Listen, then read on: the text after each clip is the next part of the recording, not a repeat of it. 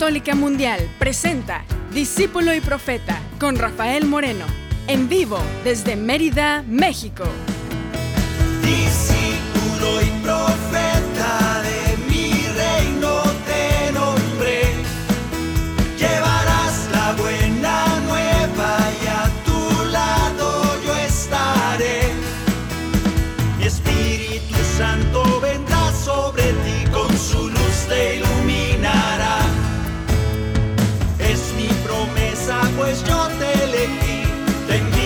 Siempre serás discípulo y profeta. Bienvenidos a este momento, a este espacio donde ustedes y nosotros estamos unidos en oración, cantando, en especial en toda esta saga de programas que estamos haciendo. Estamos haciendo unos programas que se llama La Palabra Cantada. Este es el número 2 o el número 3, ya no me acuerdo. Creo que dos. La palabra cantada, ¿qué es esto? Pues es un atrevimiento de parte de nosotros como compositores de componer música basados, inspirados y algunas veces lo más fidedigno, lo más casi casi copy-paste de, lo que, de lo que dicen los evangelios. Una vez me tocó estar en Colombia en un evento allá en Barranquilla y me llamaba la atención que un muchacho cantor, cantante como nosotros, que componemos música basada en los evangelios, compuso un canto y estaba basado en una cita, no me acuerdo si era la mujer adúltera o creo que eso era, o la samaritana, algo de eso. Y, y el pobre chamaco pues cantó su canción, ¿no? Y explicó que estaba basada en un canto bíblico, en una cita bíblica, y explicó cuál era, pues todo el mundo nos acordábamos de ella, de cuenta como si te dijera la mujer adúltera. Entonces pues todo el mundo nos acordamos de la cita y él, cantó su canto. Pero buena parte del canto eran como, el, como fanfiction que le dicen mis hijos.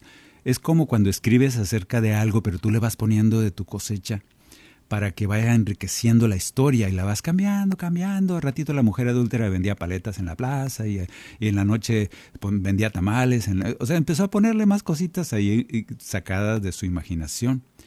Y el padre que nos, que, pues que dirigía el evento, no voy a decir nombres, se dice el pecado, no el pecador. Y el padre pues lo regañó, pobrecito, me dio mucha lástima, mucha pena porque empezó a decir que como compositores nosotros no deberíamos de cambiar la lectura, la palabra, que tal cual como dice la tenemos que cantar, que cuando nos atrevemos a ponerle un poquito de nuestra imaginación, pues estamos deformando la palabra. Y a mí me pegó mucho porque pues me quedé, ¿cuántas, ¿cuántos de mis cantos estarán así, con ese extra que a mí se me antojó ponerle para que se oiga bonito? He, tratado de que no sea. Me tomo todo el cuidado que puedo para no alterar la palabra o de plano la cambio desde el principio y digo yo, está inspirada. O sea, así como que se, se puede parecer, pero no es igualita. Y hay muchos compositores que pretenden hacerlas igualitas, igualitas. Tampoco se puede porque no están compuestas para hacer canciones, son historias. Entonces es un reto.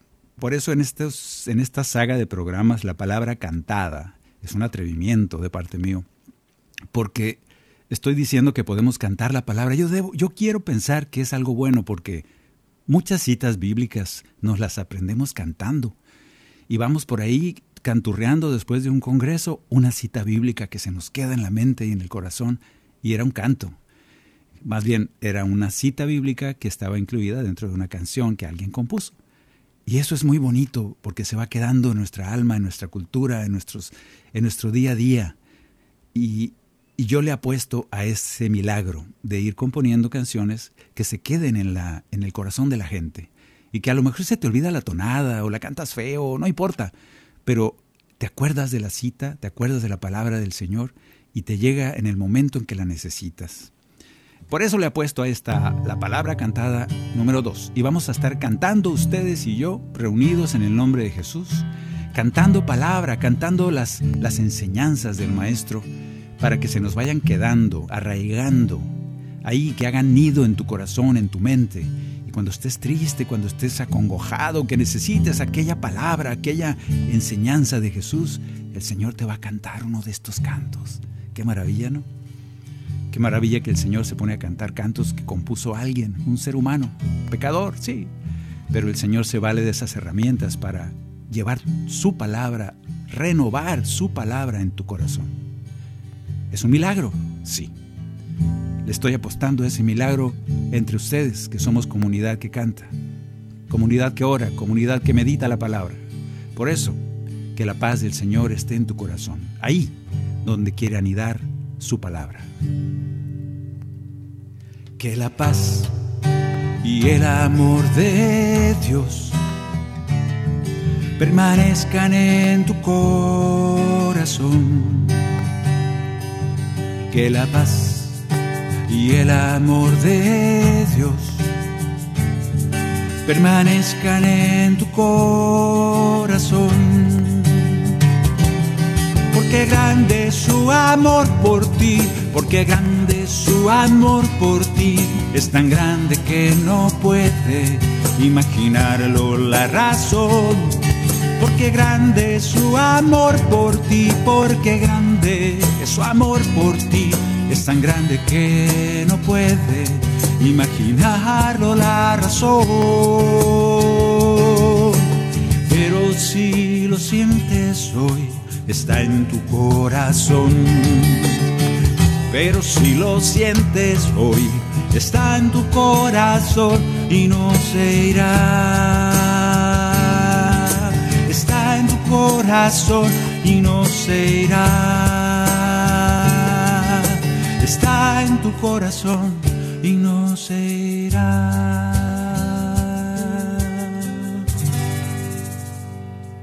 Pero no terminé de contar, creo que no conté cómo, el padre regañó a este pobre chamaco y empezó a, no a burlarse, pero sí jalarle las orejas de que no debería de ponerle cosas extra, el canto se canta como va. Y el padre, pues, de alguna manera tiene razón. Pero pues el muchacho, yo creo que no hay que decirle eso, hay que decirle, bueno, sigue componiendo, nomás ten cuidado de no irte de paso, de no hacer una telenovela de cada cita bíblica, porque hay que respetar lo más que se pueda la enseñanza que Jesús quiso transmitir en esa cita. Vamos a ir cantando poco a poco una de las actividades más importantes de Jesús cuando anduvo caminando como uno de nosotros aquí en la tierra era sanar. Ahora vamos a cantar, vamos a estudiar, vamos a orar. Vamos a empezar con tres pasajes de sanación que Jesús sana a alguien y vamos a aprovechar para vivir esos momentos, orar con ellos, hacerlos oración en nuestro corazón.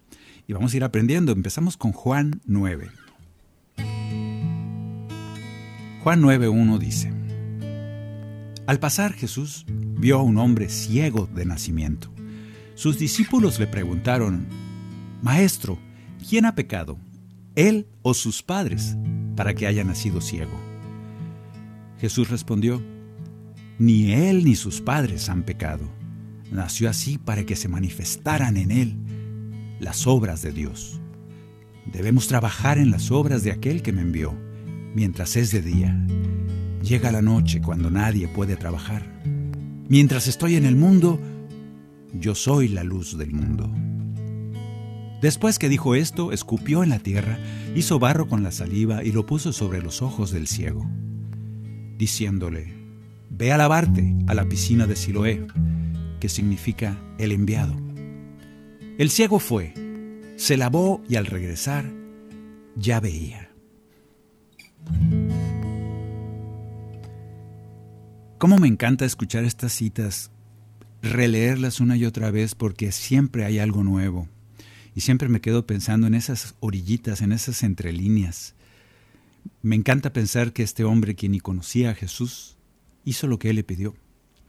Me encanta pensar que este hombre que estaba ciego, dice que se fue ahí se me hace medio, abusivo Jesús, porque ve a lavarte a la piscina de Siloé. No le dijo, yo te llevo, hombre, yo sé que estás ciego, te vas a ir tropezando por el camino. El que conozca esos lugares donde está la piscina de Siloé, por allá en Jordania, no sé dónde, en Jerusalén, mm, estaba la, la, piscina bien difícil de llegar a esos lugares, llenos de piedras, cerros, chivos por todos lados.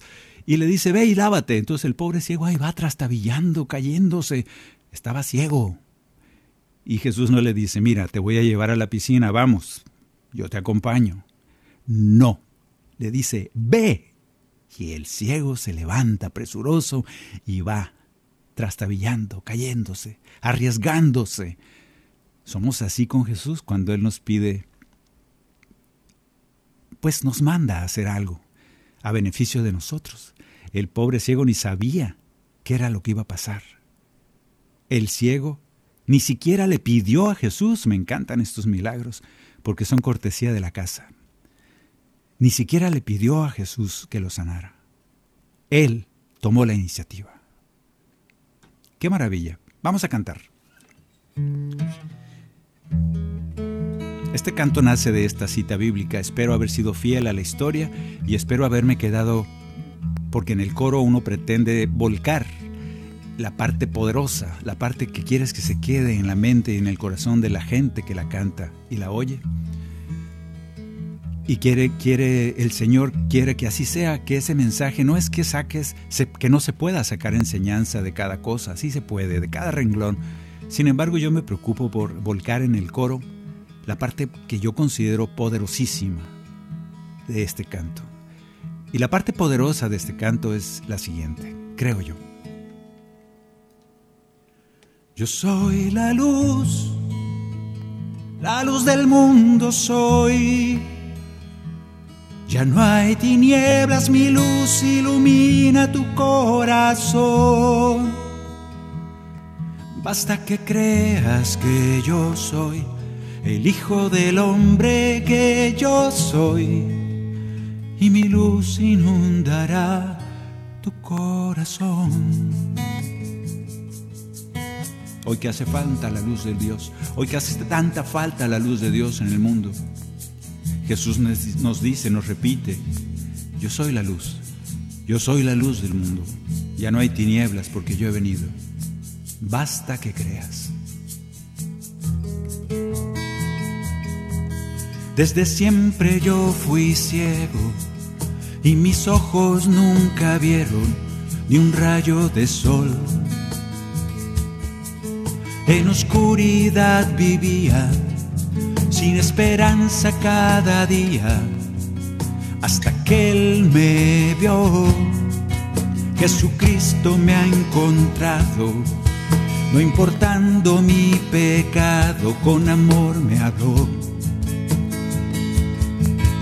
En mis ojos puso barro, alabarme me ha mandado y me dijo así el Señor, yo soy la luz la luz del mundo soy.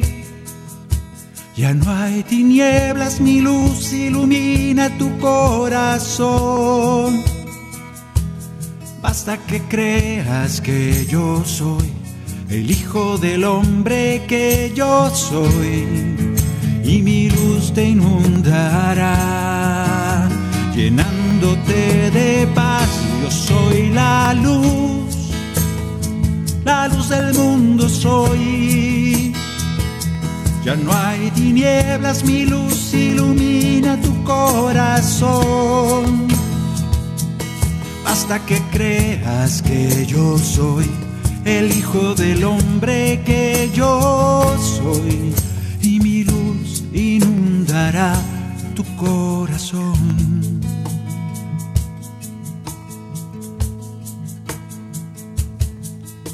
Y el canto sigue diciendo,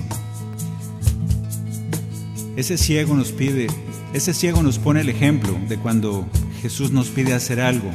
Él le dijo, ve ahí, a la, piscina de Siloé, lávate la cara, porque yo te la he ensuciado, entre comillas, le he puesto curación.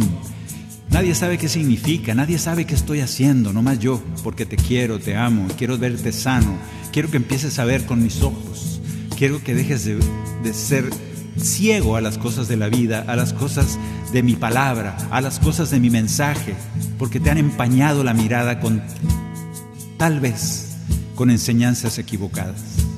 Por eso quiero abrirte los ojos para que veas, pero se necesita que vayas y te laves y el ciego dice estas palabras. Me lavé en aquellas aguas, tal como me lo mandaba el Maestro Jesús. Cuando mis ojos se abrieron, claramente distinguieron oscuridad y luz. Todos me preguntan asombrados, ¿quién, ¿quién ha hecho ese milagro? Y les digo, fue Dios.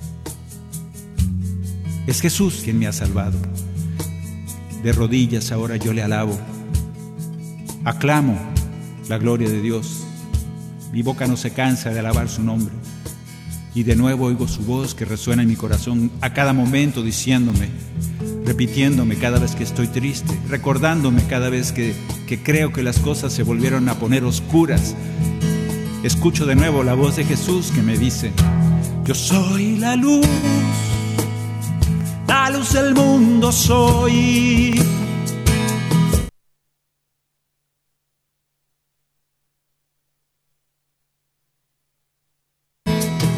Basta que creas que yo soy el Hijo del Hombre que yo soy y mi luz te inundará, llenándote de paz. Yo soy la luz, la luz del mundo soy. Ya no hay tinieblas, mi luz ilumina tu corazón.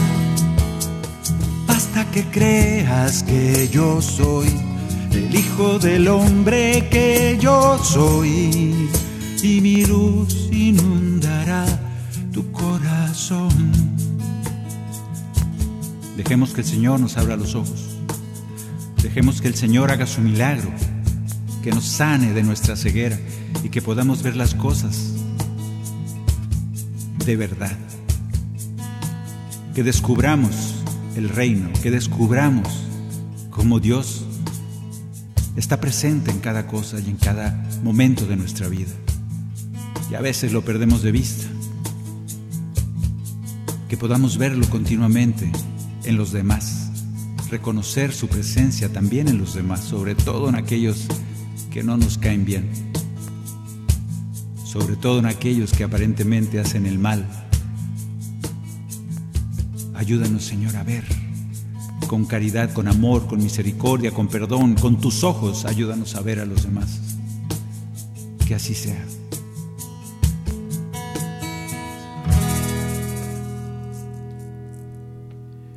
Bueno, pues este canto de sanación es uno de esos que se me antojó hacer canción. Espero haber sido fiel a la enseñanza.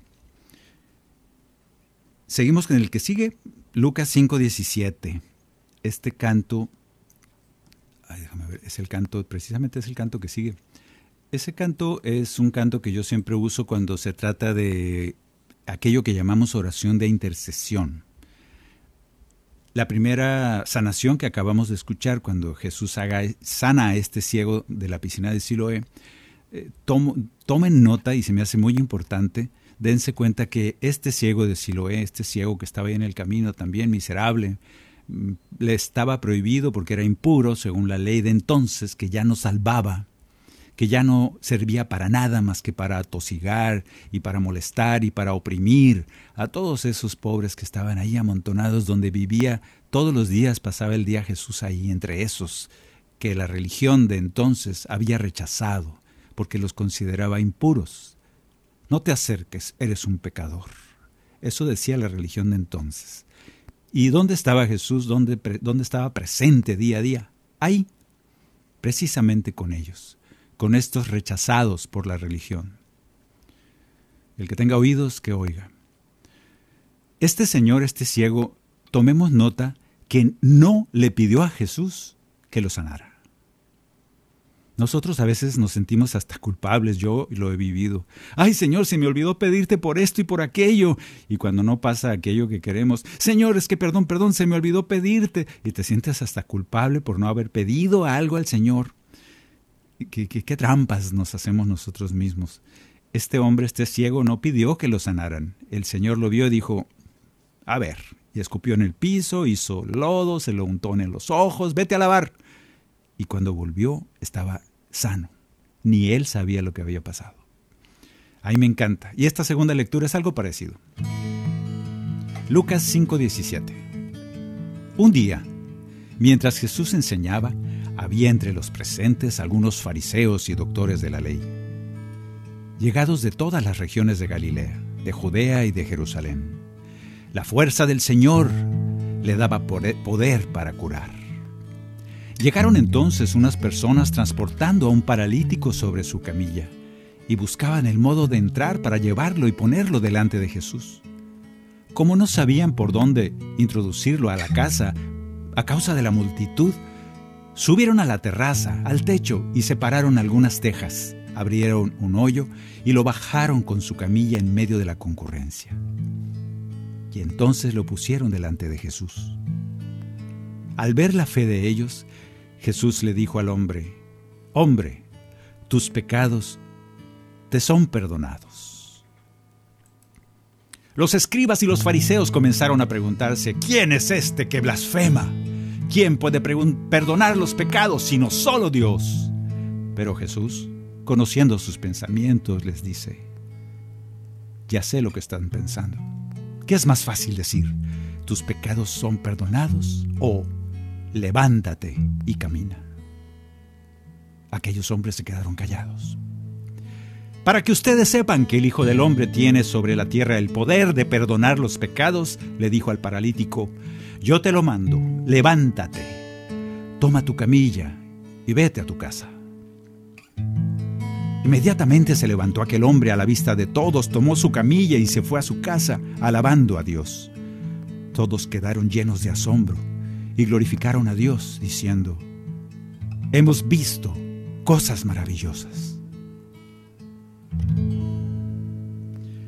Otra cita que nos deja con mucho que meditar.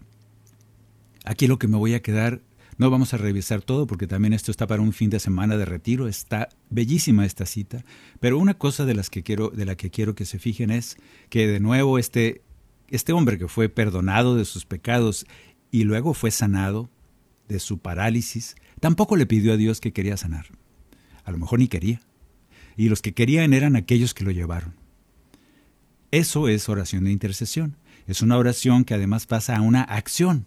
Estos tomaron la molestia de ir, levantarlo de no sé dónde, traerlo cargando, subirlo allá arriba del techo y quitar las tejas, abrir el camino, y el pobre hombre todo asustado, ¡Ey, qué están haciendo! Y este hombre nada, no pero no habla, ni siquiera habla, no dice gracias, Señor. Lo que sí es que al final este hombre dice, inmediatamente se levantó a la vista de todos, tomó su camilla y se fue a su casa alabando a Dios. O sea que no era mudo. Pero mientras tanto estaba calladito, dejándose querer, dejándose sanar por Jesús.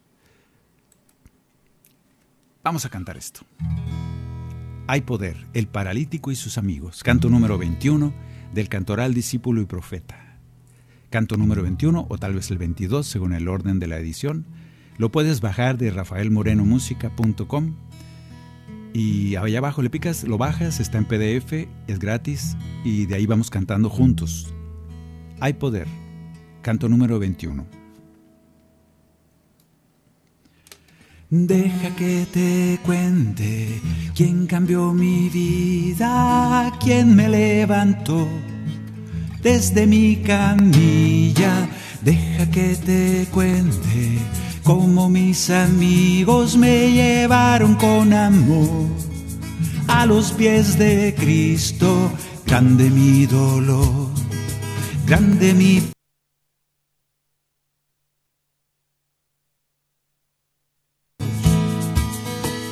grande su poder, Él me ha liberado, Él me sana, me ha perdonado hay poder en Jesús para liberar. Hay poder en Jesús.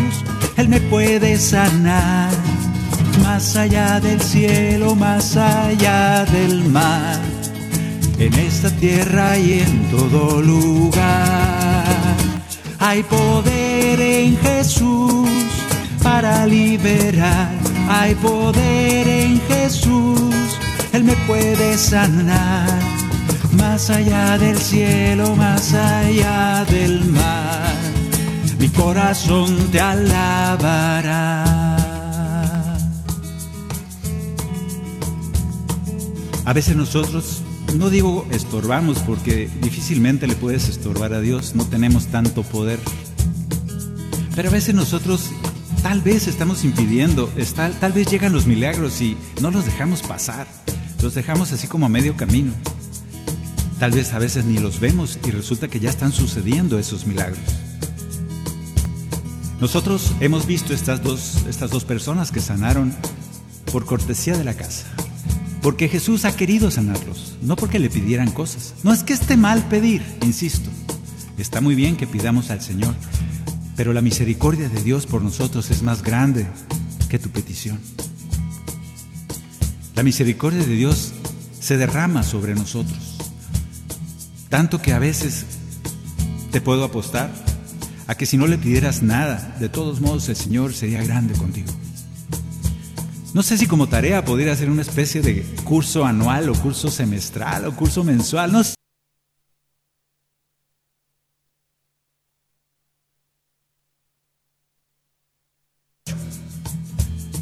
Me cuesta mucho poder decirle al Señor, en esta semana, Señor, yo no te voy a pedir nada, porque confío en ti. Hágase en mí según tu palabra, hágase en mí según tu amor, tu misericordia sobre mí. Y por ahí se me escapa. Pero no se te voy a olvidar esto. Y se me sale y lo digo. Porque cuesta mucho, cuesta mucho dejar el control al Señor. Estos dos hombres sanaron, estos dos hombres fueron cambiados en sus vidas. Y el resultado de ese cambio fue alabar al Señor, vivir feliz, vivir, vivir perdonado, vivir sano. Yo creo que sería una buena tarea confiar en esa gracia, en esos milagros que son gratis, que no hay necesidad de decirle ni pedirle al Señor. Él ya sabe lo que necesitamos. Ojalá que así sea. Deja que te cuente como mis amigos me llevaron con amor a los pies de Cristo, grande mi dolor, grande mi pecado, cuerpo y alma paralizados, grande su poder, Él me ha liberado, Él me sana, me ha perdonado hay poder en Jesús para liberar. Hay poder en Jesús. Él me puede sanar. Más allá del cielo, más allá del mar. En esta tierra y en todo lugar. Hay poder en Jesús para liberar. Hay poder en Jesús él me puede sanar, más allá del cielo, más allá del mar. Mi corazón te alabará, mi corazón te alabará, mi corazón te alabará.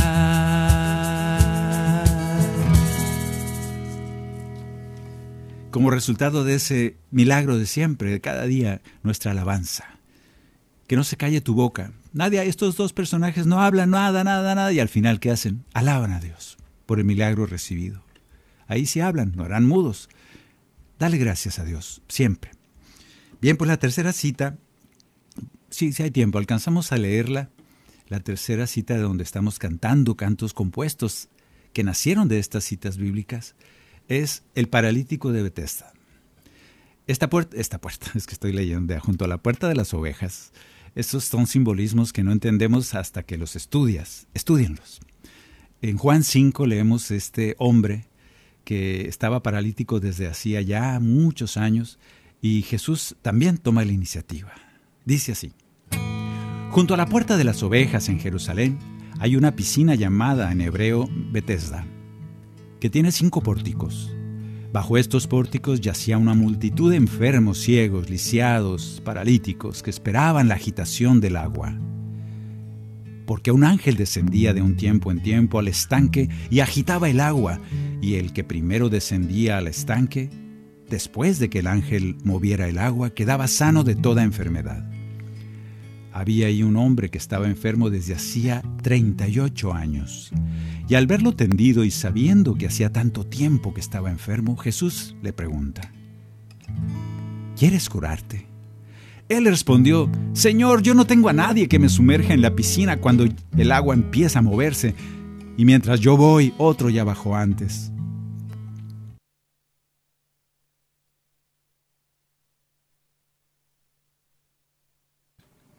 y camina. el Señor entonces, este ciego, este, este paralítico dice, enseguida el hombre se curó. Enseguida el hombre tomó su camilla y empezó a caminar. Era un sábado. Y los judíos dijeron entonces al que acababa, al que acababa de ser curado, es sábado, no te está permitido llevar tu camilla. Y él les responde, aquel que me curó me dijo, toma tu camilla y camina. Uh, ahí hubo pleito. Claro que sí. Pero vamos a ver esta telenovela que tiene su, imagínense la escena, todos enojados, temerosos, porque aquellos con los copetes largos para arriba, porque eran los sumos sacerdotes y los fariseos y, los jefes del templo. No te está permitido llevar tu, tu camilla, porque dice la palabra, bla, bla, bla, bla. Y el hombre este les responde en la cara, les dice, tómala. Aquel que me curó me dijo, toma tu camilla y camina. Y yo le hice caso. Este hombre sí me salvó. Y su ley, esa que tanto defienden, tenía 38 años condenándome. Así de brava estaba la cosa. Bien, pues vamos a ir a una pequeña pausa para volver aquí a cantar, orar y meditar estas bellísimas enseñanzas de Jesús. Ya regresamos en Discípulo y Profeta. Momento regresamos a su programa, Discípulo y Profeta, con Rafael Moreno. Discípulo y Profeta.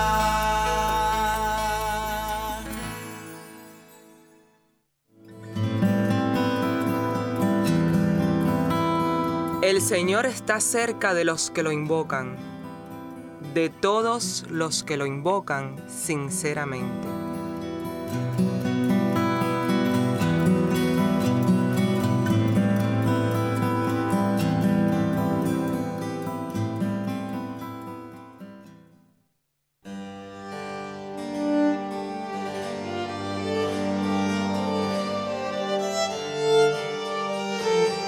Pues Él habló y todo fue creado, lo ordenó y las cosas existieron. El proyecto del Señor permanece y de siglos en siglos sus deseos.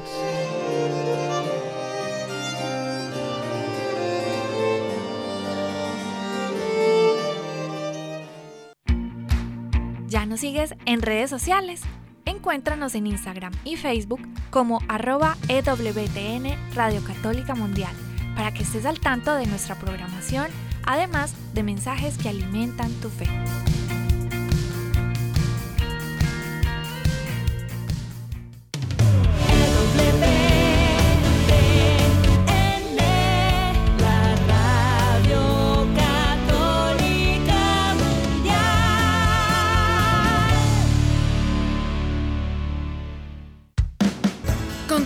Continuamos en Discípulo y Profeta con Rafael Moreno, en vivo desde Mérida, México. Discípulo y Profeta. Ya de regreso, estábamos con aquel paralítico de Bethesda. Esta cita es muy larga, no la leí toda. Todavía sigue cuando este hombre le preguntan, ¿y quién te sanó? No sé, no lo conozco, no sé cómo se llama, es, más, déjame buscarlo, y lo, eh, porque no era ciego, era paralítico y trató de reconocerlo entre la gente a Jesús y pues no lo vio aquel gentío amontonado, imagínense en un mercado, así que ¿dónde quedó el que? Pues no sé, a ver, ahí búsquenlo, porque estaban furiosos los, estos señores fariseos. Acuerdas, acuérdate cómo leímos, ¿eh? el, Juan escribe de manera, bueno, todos los evangelios tienen sus aclaraciones muy, muy mm, específicas y te avisan ya desde que algo te anuncian de que algo va a pasar para que vayas entendiendo poquito a poquito la enseñanza que está detrás y detrás y siempre hay algo más profundo que escarbarle. Aquí había muchas cosas que hablar, pero tendríamos que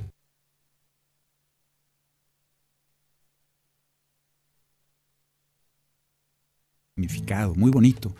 Porque este Jesús llega y él sí puede en cinco minutos, no sé cuánto tardó en hablar, en ese momento quedó sano. Entonces echa, echa por tierra todas las creencias bobas. Es que viene el ángel y sacude el agua. Y si corres y no llegaste, el ángel pues ya te la volaste, como decimos en México.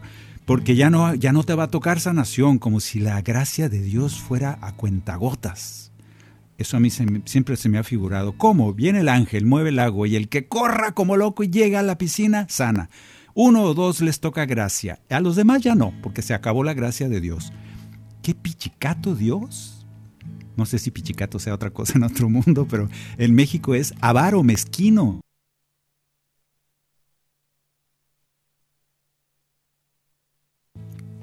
Bueno, pues no es pichicato de la música, esa es otra cosa.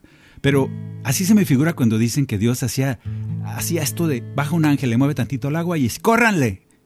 Se me fuera como, como concurso de televisión malo. Y no me gusta. La gracia de Dios no es así.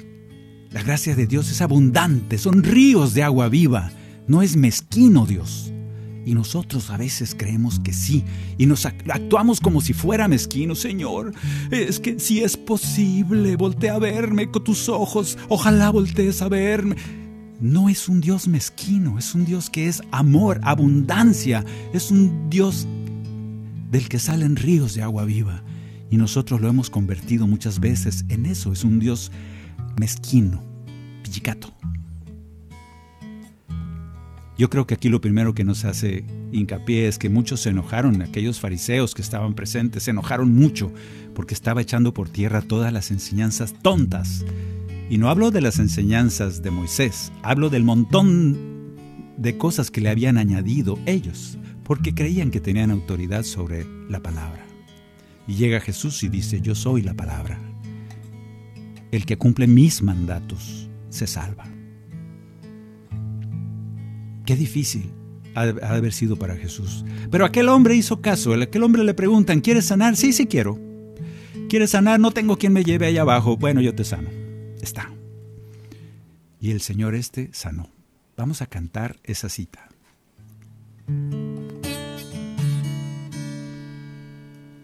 Cuando el poder no se encuentra donde nosotros nos dijeron, donde el poder de Dios está, es donde estás tú. Donde el poder de Dios está, es donde estás tú delante de Él invocando su nombre. No donde te dicen, ya dice la palabra, les habrá muchos falsos profetas que dirán, está aquí, está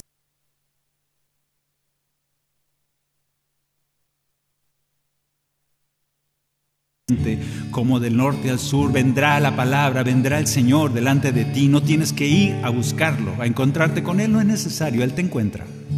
El poder de Dios no está en esa agua que sanaba. El poder de Dios no está en ese ángel que venía y hacía su numerito. El poder de Dios está en Jesús, que está delante de ti siempre. Estaba en las afueras de la ciudad los enfermos se reunían en aquel lugar, era Bethesda. Bethesda.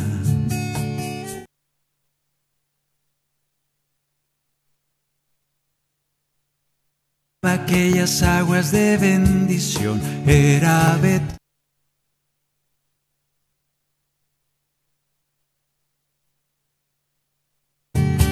el primero que llegara, cuando el agua se agitara, quedaba sano de sus dolencias, curado está, curado está.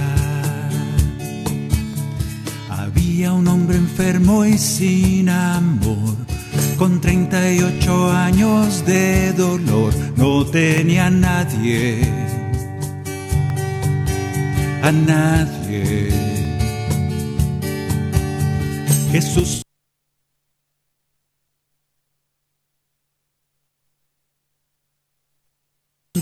Quieres curarte, curarte. Pues levántate y camina, anda y toma tu camilla. Y al instante quedó sano, Dios lo había escuchado, curado está, curado está. Porque el poder es de Jesús, de Jesús, no era la piscina de Bethesda, ni un ángel que sus aguas removiera.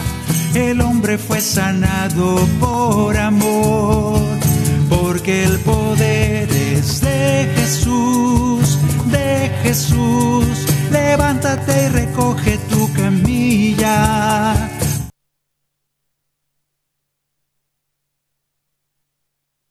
pecado el corazón. El poder de Dios está cerca de ti. El poder de Dios siempre está tocando a tu puerta, siempre está ahí contigo. Pero a veces no lo vemos.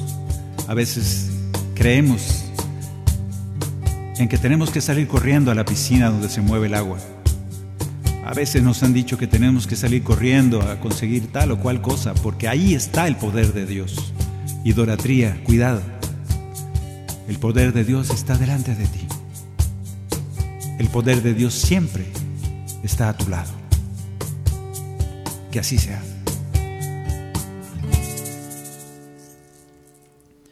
Bien, pues ya llevamos estas tres cantos donde, donde Jesús sana, que era uno de los quehaceres más importantes de Jesús, no el único. Uno de los quehaceres más importantes es sanar. Y de estos cantos tuvimos el atrevimiento de ir componiendo canciones. Se llaman canciones.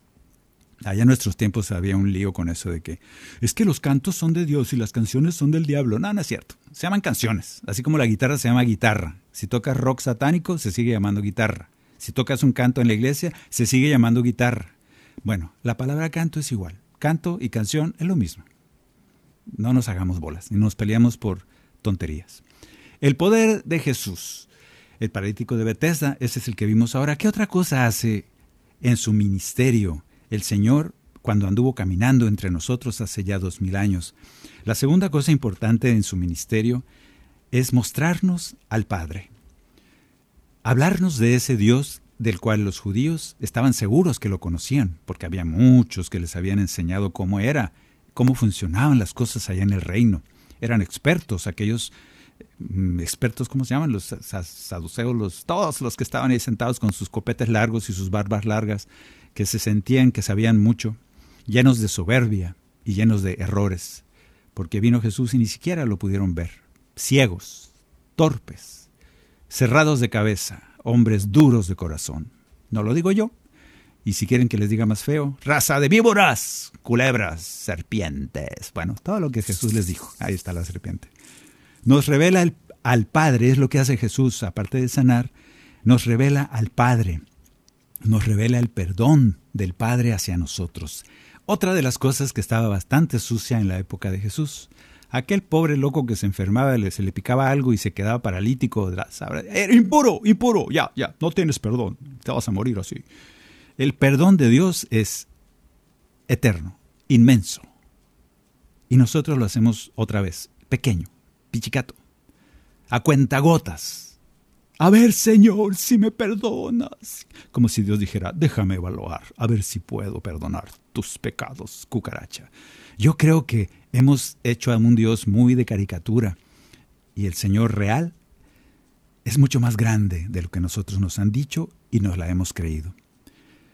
Aquí vamos a hablar de, en Lucas 15, leemos uno de los que he compuesto que se convirtió en canto también, Déjame ver si lo encuentro. Aquí está.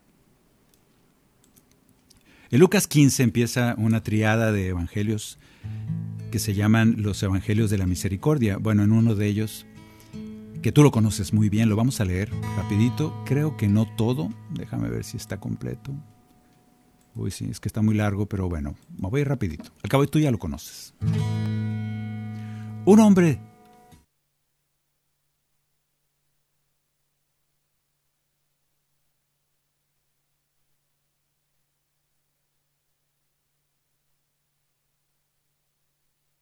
todo lo que tenía y se fue a un país lejano, donde malgastó sus bienes en una vida licenciosa. Ya había gastado todo cuando sobrevino muchísima miseria en aquel país y comenzó a sufrir privaciones. Entonces se puso al servicio de uno de los habitantes de esa región que lo envió a su campo para que cuidara unos cerdos. Él hubiera deseado colmar su hambre con calmar su hambre con las bellotas que comían los cerdos, pero nadie se las daba. Entonces recapacitó y dijo, ¿cuántos jornaleros de mi padre tienen pan en abundancia y yo aquí muriéndome de hambre? Ahora mismo iré a la casa de mi padre y le diré, Padre, pequé contra el cielo y contra ti, ya no merezco ser llamado hijo tuyo. Trátame como uno de tus jornaleros. Y entonces partió y volvió a casa de su padre. Cuando todavía estaba muy lejos, el padre lo vio y se conmovió profundamente. Corrió a su encuentro, lo abrazó y lo besó. El joven le dijo, Padre, pequé contra el cielo y contra ti, no merezco ser llamado hijo tuyo. Pero el padre dijo a sus servidores, traigan enseguida la mejor ropa y vístanlo. Pónganle el anillo en el dedo y las sandalias en los pies. Traigan el ternero gordo y mátenlo. Comamos y festejemos porque mi hijo estaba muerto y ha vuelto a la vida. Estaba perdido y fue encontrado y comenzó la fiesta. Si nosotros tomáramos este Evangelio y lo trajéramos todo el día colgado del pescuezo, y de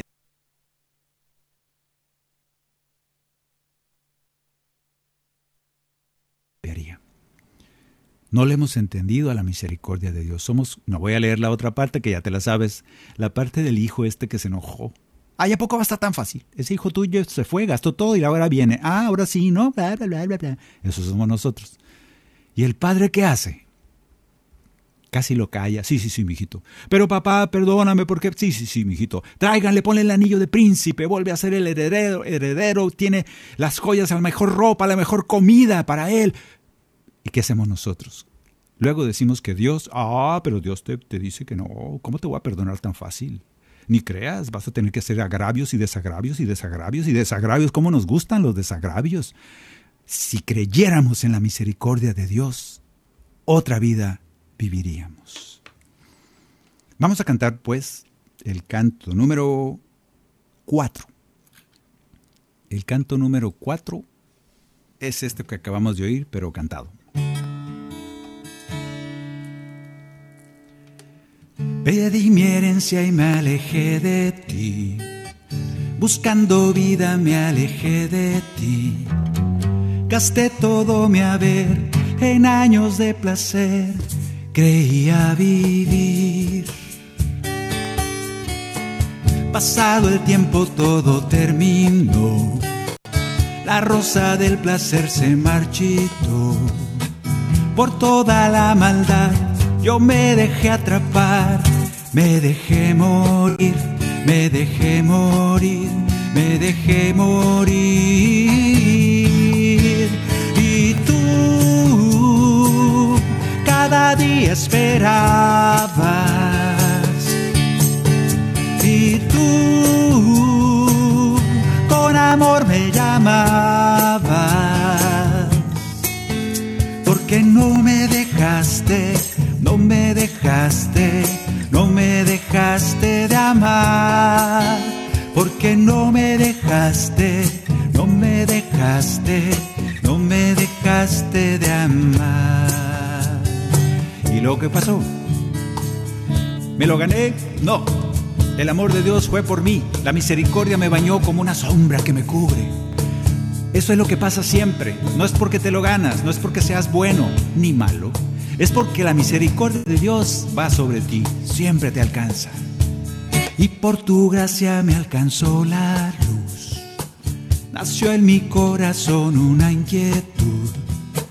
Y en mi interior pensé, hoy me levantaré y a tus brazos fui. Contra el cielo y contra ti pequé como a un sirviente tuyo trátame. Ya no merezco ser un hijo de tu amor, tu perdón pedí, tu perdón pedí, tu perdón pedí. Y tú cada día esperabas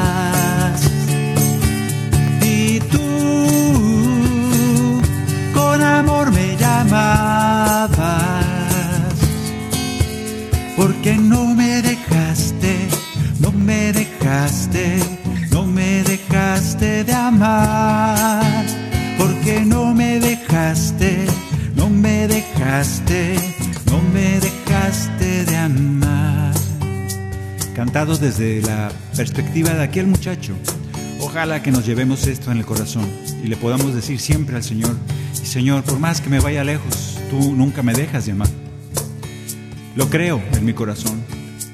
Por más lejos que me vaya, por más que gaste mi herencia en tonterías, malgaste mi vida tantos años.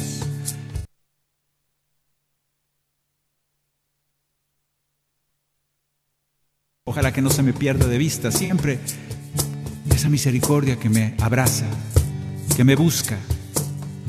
Ayúdame a verla siempre enseguida de mí. Te lo pedimos, Señor, porque tú nunca nos dejas de amar. Y la última, porque ya se me va a acabar el tiempo, es una que ya te sabes muy bien, va a ser el canto número 43 y con este vamos a terminar.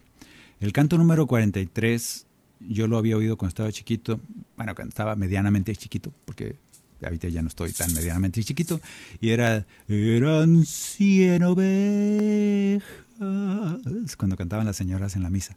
Bueno, pues nosotros vamos a cantar esa, que también es cuando Dios hace fiesta en el cielo porque tú has vuelto, porque tú has vuelto al redil, has vuelto al rebaño. Por eso,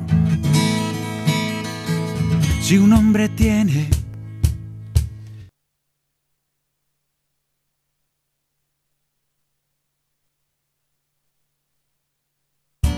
Si un hombre tiene cien ovejas y se le pierde una de ellas, las 99 deja y sale en busca de su oveja.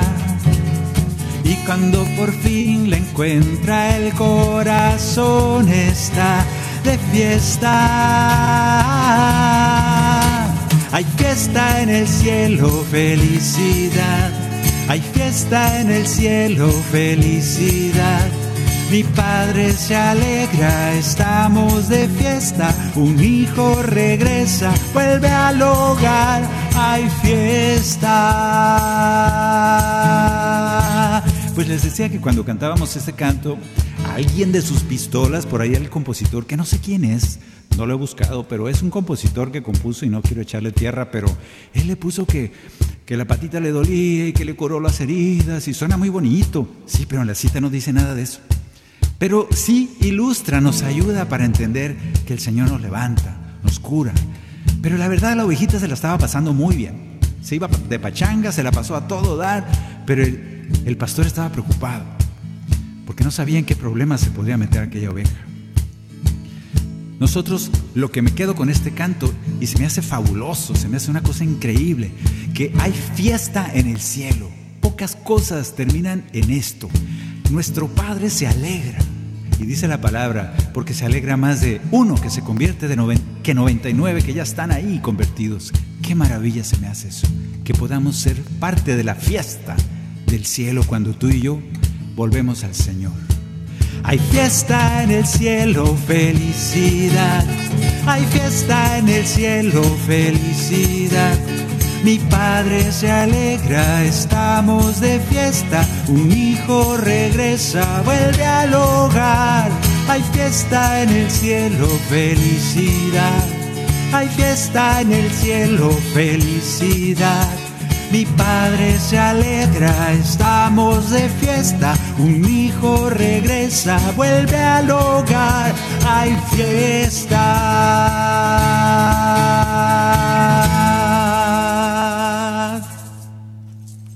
Así es que si quieres que haya fiesta en el cielo, pues puedes volver al rebaño. Puedes hacerle caso al buen pastor que fue por ti. Muchas gracias por haber estado con nosotros como comunidad que canta y ora. Espero que, estés cantando. Ya les he dicho siempre, me gusta decirles que cuando cantas feo, no dejes de cantar, sigue cantando bien fuerte. Y que está enseguida se, se va a ponerse a hacer un sacrificio de alabanza. Así se llama, o sea que hasta además le cae bien el de enseguida. Tú canta. Muchas gracias por haber estado con nosotros. Gracias a Pedro Quiles, que anda por allá en los controles. Gracias, Maye. Gracias, Luz Elena. Gracias por estar ustedes, hermanos, que nos acompañan cantando y orando. Vamos a seguir cantando estos evangelios, cantando esta enseñanza Jesús. Y nos encomendamos a sus oraciones. El Señor les bendiga. Discípulo y profeta.